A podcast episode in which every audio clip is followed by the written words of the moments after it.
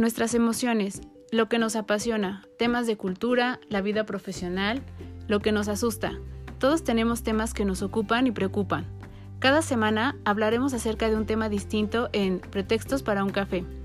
Aprenderás de los expertos con los que hablaré y podrás encontrar recursos, ideas e inspiración para tu crecimiento personal.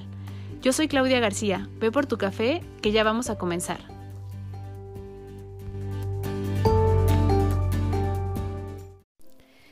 Todos, bienvenidos a la segunda parte de eh, este tema que estábamos hablando acerca de la fuerza del silencio y eh, hablando un poco acerca de lo que podemos aprender de la técnica, historia de vida,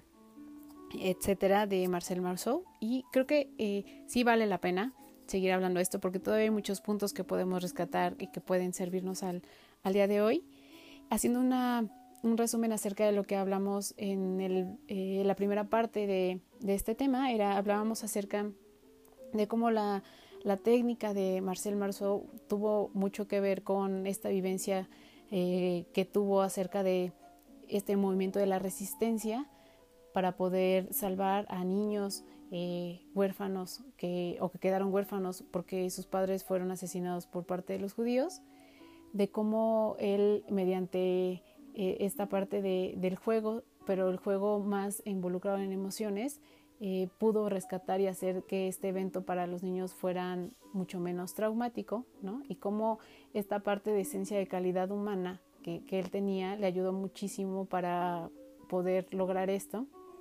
y que no es que él fuera por la vida ayudando a todo el mundo, sino que esta parte de calidad humana salió justo en el momento en el que pues las personas a su alrededor lo necesitaran, ¿no? Y él aquí empezaba a tener esta parte de manifestación acerca del silencio y de cómo el mirar a tu alrededor y ver lo que los demás puedan necesitar y cómo puedas tú también aportar a esto le ayudó también a poder lograr este objetivo y cómo el silencio ha formado y formó parte fundamental en toda la vida de Marcel Marceau, ¿no? Entonces, aparte de ser un excelente artista, pues es, era una excelente persona porque él murió en el 2000 7 y cómo eh, es importante reconocer estas cosas en, las personas que, de las que podemos aprender, pero también cómo podemos no solo reconocerlas, sino en esta admiración que tenemos, rescatar algo para nosotros y para los demás y para hacer en estos momentos en los que necesitamos trabajar, como decíamos, en equipo y hacer silencios y hacer una evaluación más minuciosa acerca de nuestras acciones, cómo podemos eh, hacer de, esta admiración algo que nos pueda dejar a nosotros no solo aprendizaje, sino una manera distinta de conducirnos por la vida. Eh, yo creo que esta mezcla de la persona que era Marcel Marceau más la parte artística agregó muchísimo a, las personas que interactuaron con él, ¿no? A, su método, a la escuela que él implementó, que después varios otros pensadores, como por ejemplo Alejandro Jodorowsky, ¿no? entraron a, conocer, que les interesaba también esta parte de la manifestación del cuerpo y, y la, las emociones y los pensamientos y cómo él también tenía una concepción distinta acerca del arte, que creo que esto es muy importante porque a él le daba también todo un sentido acerca de lo que hacía y no solo era cómo hacer este ejercicio de manera eh, de manera correcta o de una manera que pudiera este, ser bien empleada por, por el tipo de compromiso que tenía con su arte, sino porque realmente él creía ¿no? que se tenía que aportar mediante esto. Entonces, a mí me gusta mucho cuando él habla acerca del arte del silencio y dice que, el arte del silencio tiene su, su, propia gramática, ¿no? Y que así como lo mismo que para los escritores que poseen una eh, emoción lo ponen en palabras, para los mismos necesitan también una gramática para poder eh, moverse y entonces representar y hacer sí un proceso de cómo transmitir y ser un artista del silencio. Y creo que eso es, eh, eso es, habla muchísimo acerca de cómo tenía una concepción de las cosas muy distintas. Aparte de que él fue reconocido como uno de los mejores mismos de la, de la historia, la verdad es que él era capaz de hacer reír a la gente y capaz de hacerla llorar con esta magia de comunicación que tenía, ¿no? Con, con la que lograba estas emociones solo con las expresiones de su cara, de su cuerpo y de, de sus gestos. Y cómo después de esta experiencia que tuvo y cómo al, al darse cuenta que tenía este poder de comunicación de esta manera, se volvió también una, una lucha constante para que el mundo no perdiera un estilo en cuanto a la lucha por la paz y, y también el encontrarnos y esclarecer cómo nuestra esencia o como decíamos que esta parte de las emociones y del espíritu en realidad tuviera una forma de manifestarse de manera externa y esto en pro de no solo de nosotros, sino de todo lo que nos rodea y esto con esto conllevaba el mundo. Para él sí, porque él sí tuvo esta oportunidad de tener este medio de expresión, de que fuera conocido y poder llevar esto a diferentes países, ¿no? Entonces, este le da todavía mucho más valor. Y nosotros cuando hablábamos acerca del silencio, pues decíamos todo este tipo de cosas, de qué entregamos a los demás en cuanto a la parte de acciones, de, de dar a los demás eh, en nuestras reacciones, en nuestras emociones, en lo que sentimos, en ser mucho más claros para nosotros y para los demás y cómo estamos aportando mediante este medio. A mí me gusta mucho eh, esta parte de que justo él menciona que en el silencio no se puede mentir. Y la verdad es que esto es muy claro y es totalmente cierto. El silencio no miente porque lo que nosotros hacemos y que no podemos nombrar, pero que hacemos en acciones, lo está diciendo todo, ¿no? Y entonces eh, el decir que de repente estamos felices y que en realidad no lo estemos y entonces las personas lo puedan leer en nosotros, pues nos deja muy vulnerables. Si nosotros eh, pudiéramos decir, como lo mencionamos en el episodio pasado, ¿qué haríamos si no tuviéramos esta medida de expresión que son las palabras y que solo fueran las acciones? Nos sentiríamos muy, muy vulnerables al darnos cuenta que podemos ser una página en blanco para los demás, porque aparte nos volveríamos expertos en leer a las personas mediante las expresiones, que es algo que nos sucede o cómo representamos las cosas, o aprenderíamos a conocer mucho mejor a las personas con las que nos rodeamos, que esto es a lo que quiero llegar en este episodio. El darnos la oportunidad de conocer, primero de conocernos y de conocer a los demás. Yo creo que no nos hemos dado esta oportunidad de aprender y de respetar el individualismo de las personas. En cualquier relación, y lo hemos hablado en otros episodios, siempre eh, tratamos de que las otras personas entiendan lo que nosotros queremos. Y siempre hablamos de que nos cuesta la comunicación cuando nos cuesta decir a los demás qué es lo que necesitamos de ellos. Pero si cambiáramos esta primera parte de, encontrar formas de cómo decirle a los demás qué es lo que necesitamos y lo pusiéramos, eh, pusiéramos en primer lugar, encontrar las maneras de entender qué es lo que la otra persona está sintiendo y qué es lo que la otra persona está necesitando, haría toda la diferencia. ¿no? Y este es el punto al que quería llegar. Yo creo que algo que es muy importante es darnos la oportunidad y el interés genuino de querer entender y conocer a las personas con las que eh, nosotros tenemos vínculos fuertes para saber quiénes son. Y quiénes son no solo con respecto a nosotros, porque pongamos este ejemplo con nuestra pareja. Nosotros sabemos cómo es nuestra pareja con nosotros y quién es a partir de nosotros.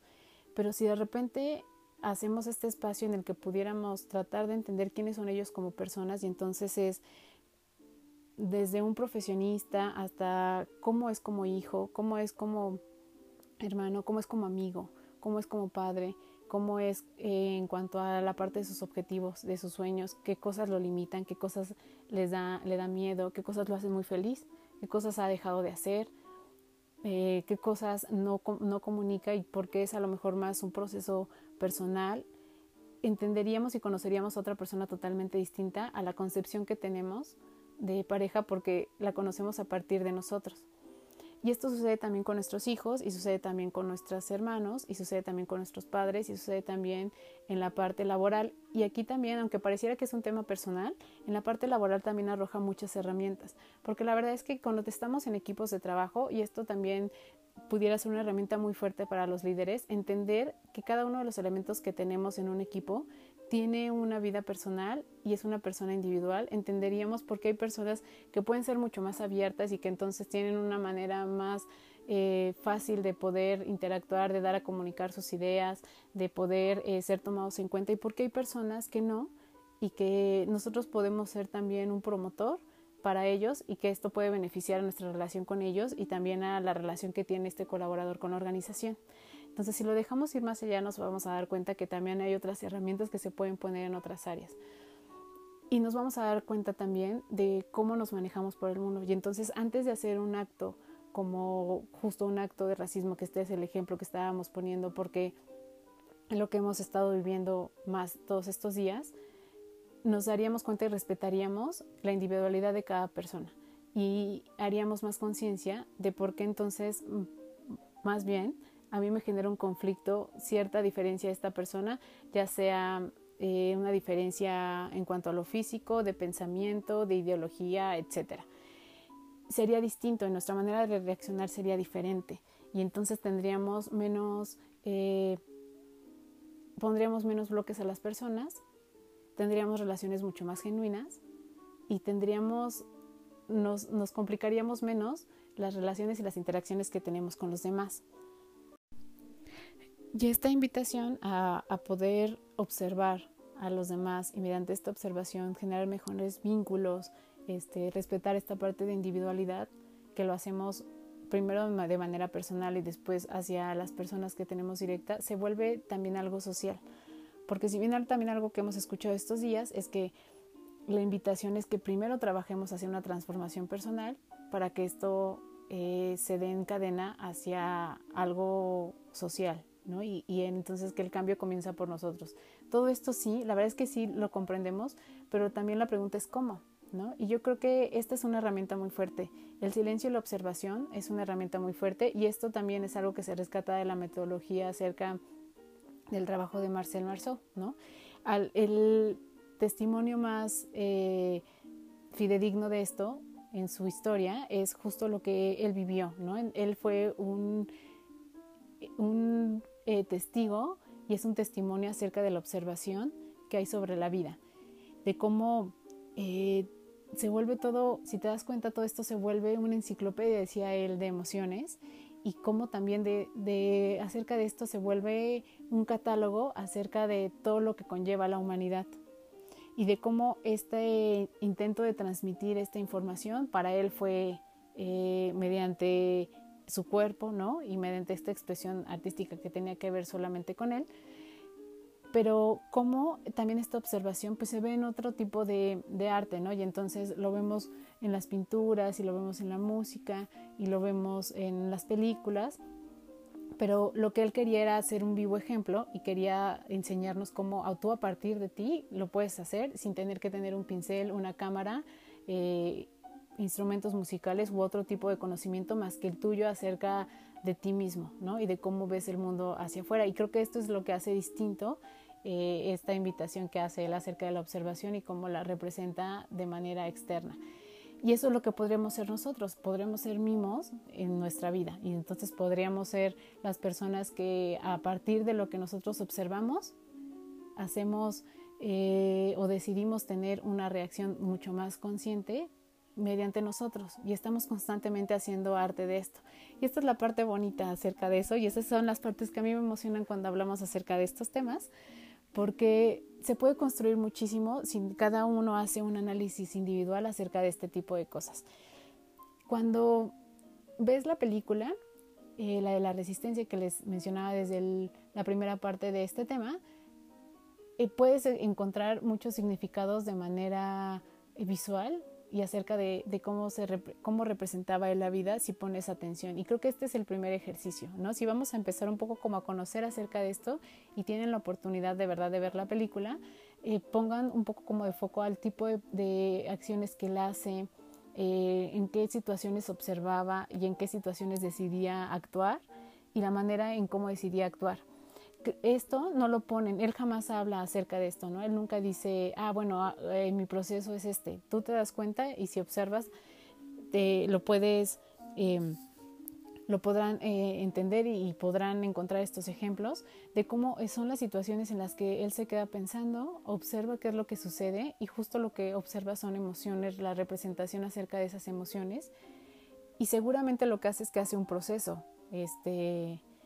eh, acerca de esa información y entonces decide tener una acción con respecto a eso. Y entonces si, si lo vemos así, pues en realidad este tipo de método que para él después se volvió algo artístico, en realidad ya estaba hablando acerca de lo que nosotros, como decíamos, eh, se trata de inteligencia emocional, ¿no? Y que la inteligencia emocional y los libros que podemos leer acerca de eso y lo que vamos a escuchar que, pueden decir personas como nosotros que de repente damos algún taller, en realidad tiene que ver con la mera em, intención genuina de observar, empezando por nosotros, que es la intención de la inteligencia emocional,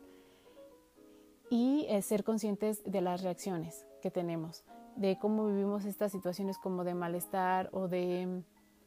incomodidad y entonces identificar por qué y trabajar con nosotros, que ese es un trabajo aparte. Cuando hablamos acerca de inteligencia emocional, habrá quienes les digan qué puedes hacer, pero también hay, hay historia detrás de esas emociones que nos puedan dar acerca del miedo, el desagrado, el enojo y demás, como por ejemplo el, enojo que tiene mucho más que ver con una emoción de, tristeza y que estamos acostumbrados y hemos normalizado a representarla mediante el enojo.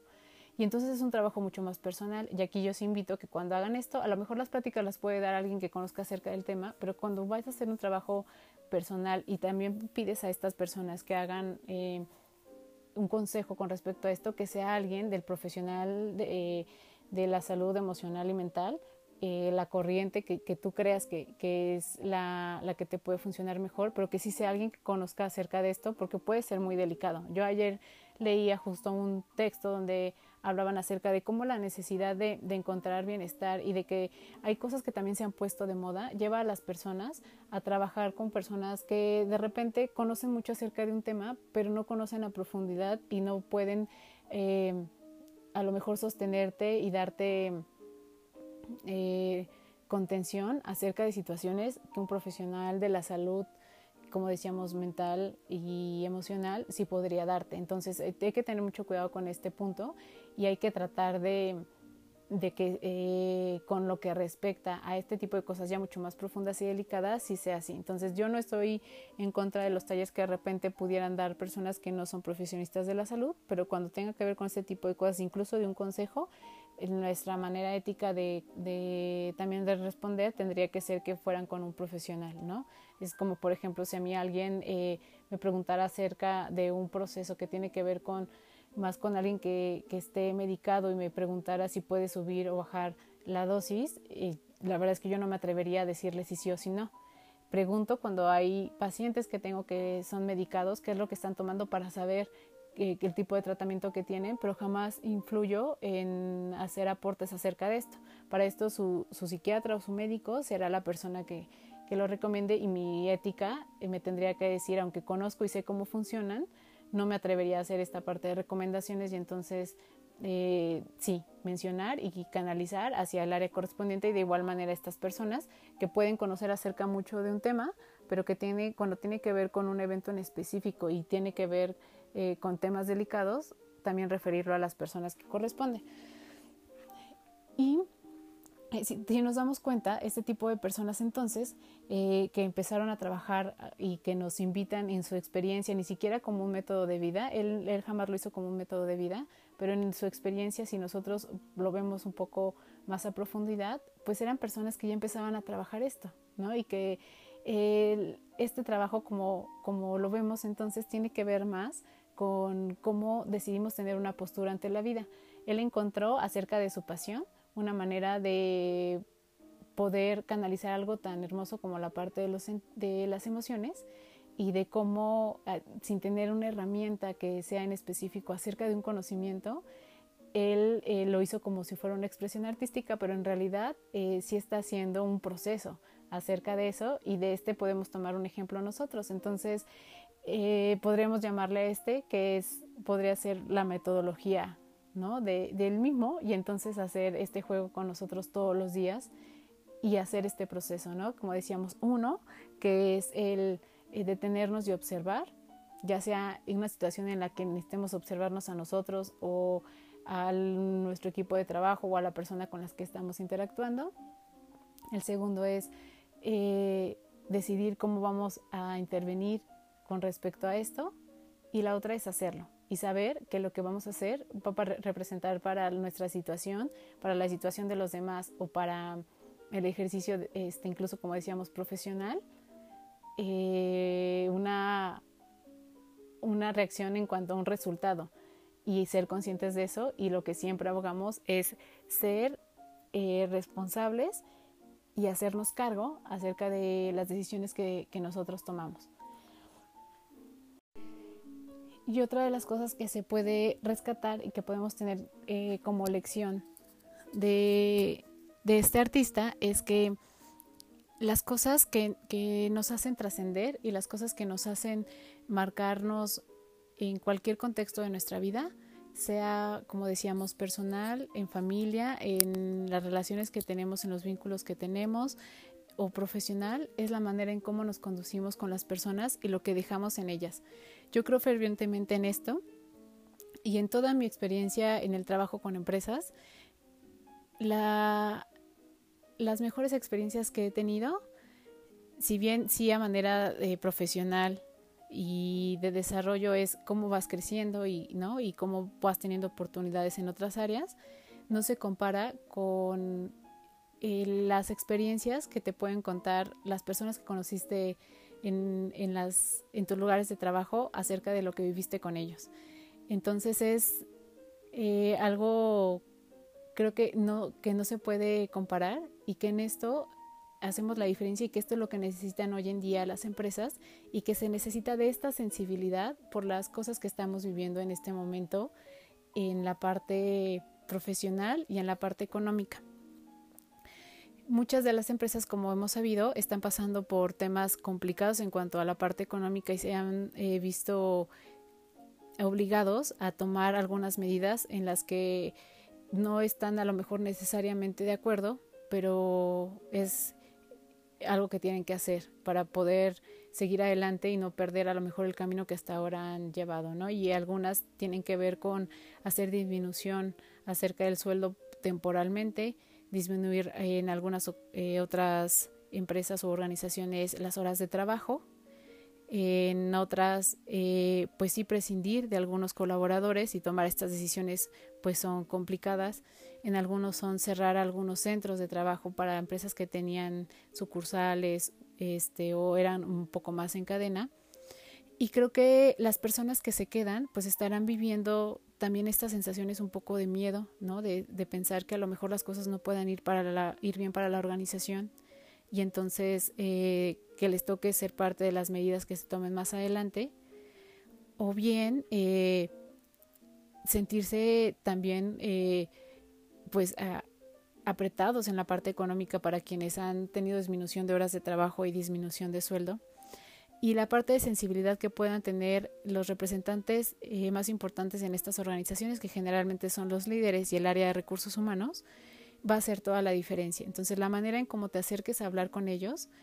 eh, va a ser eh, que la experiencia de estos colaboradores sea totalmente distinta, ya sea que incluso que tengan que salir, porque también eh, la experiencia que se vive en un proceso de desvinculación de la empresa puede ser totalmente distinto a lo que hacemos y este es un punto que no se ha tocado eh, o que no se toca mucho en la parte de recursos humanos. Debería de haber, así como hay todo un proceso y un protocolo para la parte de la vinculación con la empresa y entonces eh, las capacitaciones que dan de bienvenida y demás, podría haber todo un proceso acerca de una, metodología de desvinculación y hacer que esta experiencia sea una experiencia no tan fuerte para la persona que, está pasando por este proceso y que pueda tener eh, y hablar acerca también de esto eh, la empresa de, cómo se conduce y cómo entonces sus valores y su cultura sí va mermado hasta el último proceso. Entonces la parte humana creo que es la parte que, que va a hacer toda la diferencia hoy en día también. En experiencia propia yo les puedo decir que la mayoría de las personas que conozco y que siguen siendo mis amigos y que yo creo que si algo tiene el mundo en general es que el mundo es muy pequeño y que en cualquier momento te puedes encontrar alguna persona con la que trabajaste en cualquier lugar, sea por tema profesional o personal. eh, a manera personal yo les puedo decir que para mí es muy satisfactorio encontrarme estas personas y que de repente salgan anécdotas de, temas, eh, de situaciones que vivimos juntos. Y este es el tipo de cosas que hace la diferencia en las organizaciones, como decíamos, y en cualquier tipo de relación. Lo que tú dejas a las personas habla muchísimo acerca de quién eres. Y con esto no quiere decir que tengas que ser bueno con todas las personas. Hay que poner también sus límites en las eh, situaciones en las que haya que ponerlas y las límites, los límites de una manera eh, muy clara y de una manera muy firme también, porque eso también habla mucho de nosotros ya lo hemos visto en otros temas como por ejemplo en las relaciones que de repente son tóxicas donde parece que hay límites pero después otra vez hay permisividad y entonces vuelves a tener este vínculo con esta persona, entonces también el ser muy claros con nosotros y decidir quién sí y quién no en nuestra vida no tiene nada de malo, habla también acerca de este bienestar para nosotros y para las demás personas ya conciencia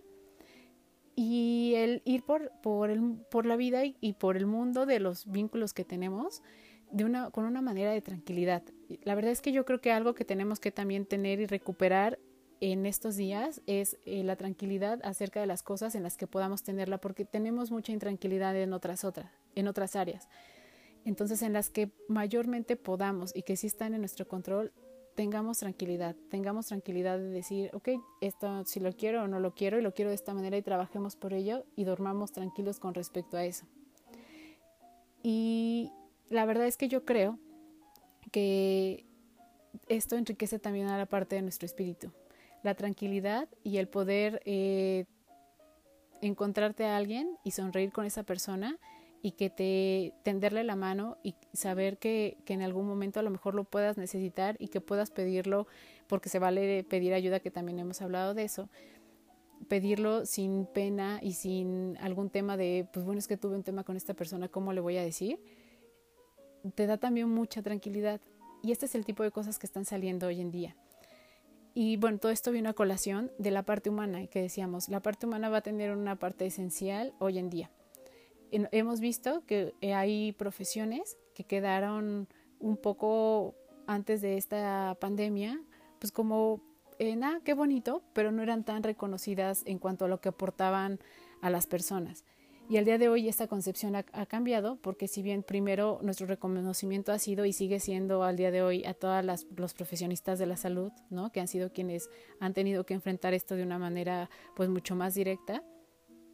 también nos dimos cuenta que hay eh, otras profesiones que tienen que ver con el arte y con las humanidades, como decíamos,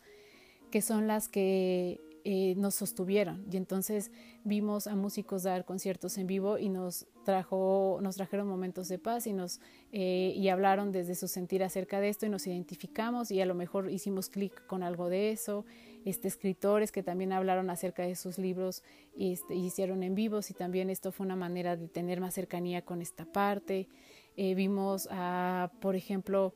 eh, miembros de filarmónicas de todo el mundo hacer en vivos por Zoom y entonces transmitirlos y tuvimos acceso a esta parte y esto fue, fueron situaciones que nos rescataron en el día a día acerca de lo que estábamos viviendo y hoy tenemos otro concepto acerca de esto. Y hoy nos damos cuenta cómo aportan esto. Y esto tiene que ver meramente con la parte eh, de enriquecimiento humano. Todo lo que se dio también con respecto a quienes tienen otros saberes y entonces hicieron en vivos para poder compartir este conocimiento, métodos, procesos, etcétera, también ayudó muchísimo. Y la parte humana también tiene que ver con qué tan abiertos estamos a escuchar a los demás, a recibir de los demás y a aportar a los demás. Y eso también lo vimos en, en haciendo alianzas con personas que no conocíamos y que de repente necesitaban de nuestra ayuda o que nosotros necesitábamos de su ayuda y nos atrevimos a decirles que vimos su ejercicio en alguna red social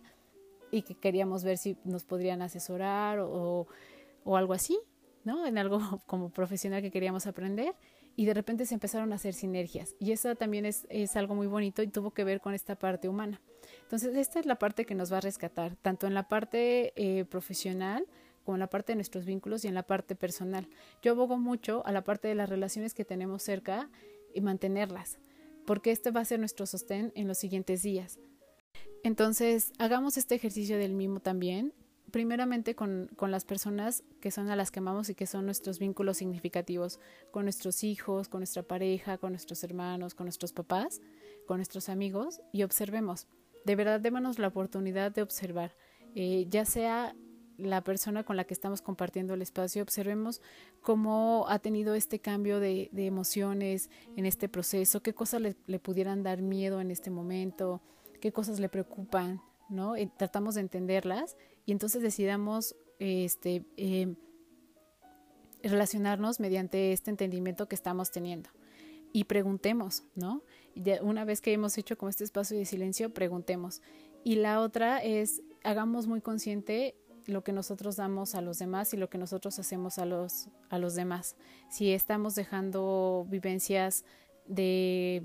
de calidad, si estamos dejando vivencias, por lo menos no de desagrado, y entendamos también que no todo, cuando, cuando estamos observando a alguien, no, no es catalogar, no es enjuiciar y no es como poner un parámetro de esto sí, de esto no, sino simplemente observar y nosotros, si decidimos que para, para nosotros está bien o no está bien, conforme a eso tomaremos alguna decisión y reaccionaremos. Pero si no, también decidamos hacerlo y respetando esta parte de, individualidad de las personas, como decíamos, y tratemos de no cambiar ¿no? a los demás y tratemos de, de aportar y de no, no hacer de la manera de, evaluar a las personas una normalidad, porque creo que esto ha sucedido mucho. Y creo que también se da mucho porque si tú prendes la tele lo que te vas a encontrar es en todos los programas en los que puedas ver, hay mucha evaluación acerca de eso y hay un juicio. Y parece que es normal que nosotros podamos tener una opinión. Sí podemos tener una opinión, pero también tenemos que saber en dónde eh, manifestar esta opinión y en dónde no. Y también si las personas quieren saber acerca de, esta opinión. Pareciera que la libre expresión o el derecho a la libre expresión nos da oportunidad y nos da derecho de poder decirle a los demás lo que pensamos. Sí podemos tener nuestra propia interpretación, pero con, con, esta interpretación no pretender cambiar ni decirle a los demás si los demás no lo están pidiendo, ¿no? Acerca de un comentario. Y este tipo de, de cosas que vemos en los medios, pues se ha vuelto un ejercicio constante. y nos es difícil no hacer un juicio y nos es difícil no, no querer expresar ese juicio. Cuando vemos en las publicaciones que de repente hay una evaluación acerca de alguien y abajo están eh, poniendo más y más comentarios y de repente hasta las personas se pelean un poco con los comentarios.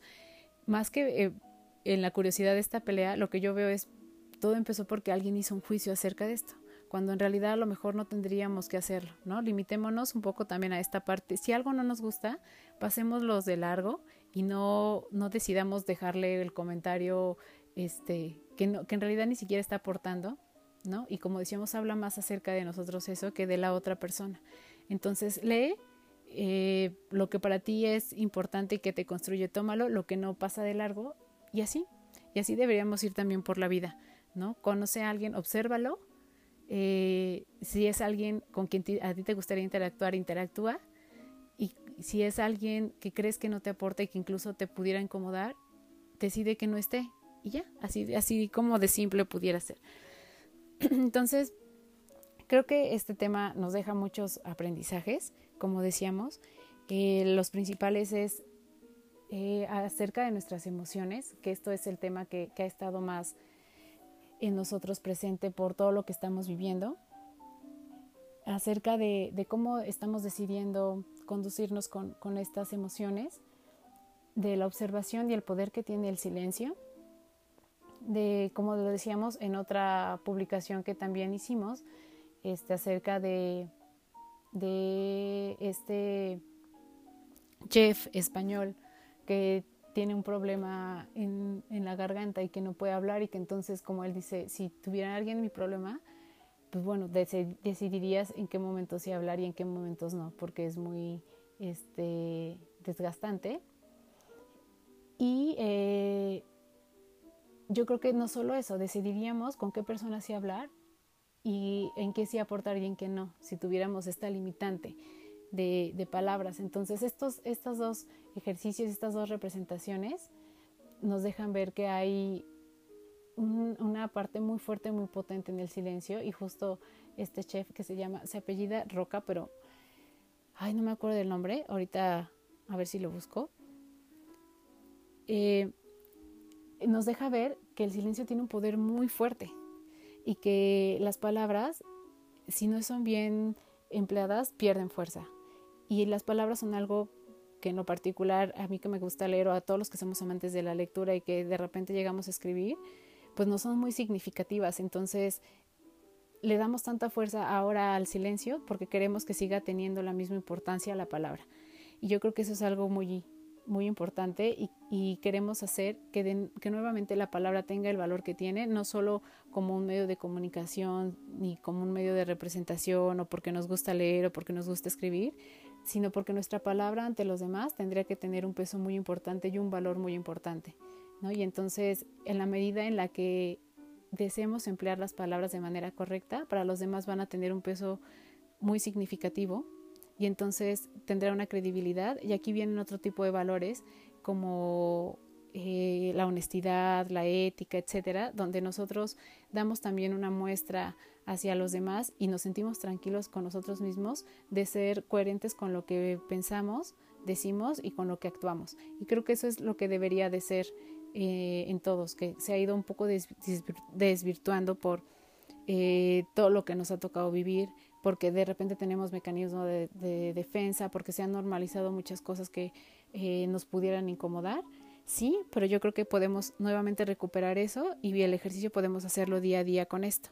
Entonces es esto, es ser coherentes entre lo que pensamos, sentimos, eh, decimos y ejecutamos. Entonces tratemos de hacer también este ejercicio todos los días y seamos conscientes y démonos cuenta de qué tanto de lo que hacemos todos los días está hablando mucho de nosotros en cuanto a la parte de acciones y los invito a que hagamos este ejercicio un día sin decir tanto y hacer mucho y a ver qué sucede. Creo que nos podría ayudar muchísimo a entender cosas que nosotros estamos dando hacia los demás, decidir, qué modificar y comenzar a hacer de esto un hábito que como lo hemos dicho, hay cosas que se pueden ir implementando y que son de valor. Entonces, eh, ya manera de cierre ahora sí de este tema, enaltecer lo que vimos en, este, en esta segunda parte, eh, la parte humana, que no va a tener eh, valor que se le iguale en ningún otro sentido y esto lo estamos viendo también hoy en día. Esto va a ser la diferencia también entre nuestras actividades de trabajo. Por más conocimientos que tengamos, si somos personas que agregamos valor a las eh, empresas, pues también ayudará mucho a nuestra conducción y a las evaluaciones que llegarán a tener para decidir si salimos o no. Para los procesos de reclutamiento en los que estemos también estará esto presente. Entonces la parte humana conservémosla de verdad lo, mayor posible. La invitación a que las, los vínculos que tenemos con las personas que amamos hagamos este ejercicio de observarlas y de decidir darles eh, momentos que sean significativos y que aporten decidir también hacer esto de una manera mucho más consciente a nivel social y de respetar la individualidad de las personas, entenderla desde sus razones y desde sus motivos y eh, asimismo como lo estamos respetando, lo haremos respetar para nosotros. Entonces creo que eso agrega también muchísimo. Y pues bueno, me gustaría cerrar diciendo que la verdad es que, y esto forma parte del silencio y de la escucha,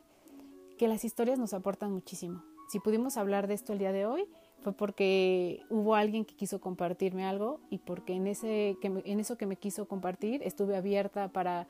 poder escuchar y, entender eh, su recomendación acerca de ver esta película, porque a lo mejor pudiera decir, ah, yo conozco acerca de de Marcel Marceau y cerrarme un poco en mi ego como diciendo, sí, sí, conozco, no, no me tienes que venir a decir, pero siempre se puede conocer algo más. Primero escuché a esta persona y que esta persona haya querido compartirme también para mí fue muy gratificante y entonces pudimos traer a colación todos estos temas y yo creo que las historias eh, personales, individuales de, vida nos dan muchísimo de dónde agarrar para, para aprender mucho más y estamos haciendo en, eso mismo un ejercicio acerca de atribuirle conocimientos a los demás, de saber que podemos aprender de ellos y de querer escucharlos y conocer la vida de las personas. Y, conociendo la vida de los demás, nos preguntamos acerca de la nuestra, que eso es lo más importante. un trabajo personal y genuino nos ayuda muchísimo a crecer en cualquier ámbito de nuestra vida. Entonces espero que haya sido eh, de ayuda, espero que no, no les haya eh, hecho confusión, pero para quienes estamos un poco como acostumbrados a, a aprender acerca de los comportamientos, el comportamiento humano, las emociones, la psique y demás mediante historias, porque así es como de repente aprendemos, no de repente, así es como aprendemos también en, en nuestra formación. Nos hace mucho sentido si los revolví, espero que, que, este, que puedan ir desenmarañando esta teja de ideas.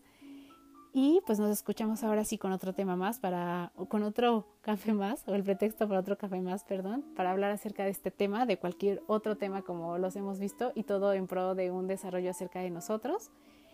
de lo que podemos hacer a nivel social y un crecimiento personal e individual. Entonces muchas gracias por la escucha y nos escuchamos en otro episodio más con un café listo para hablar de cualquier tema. Gracias.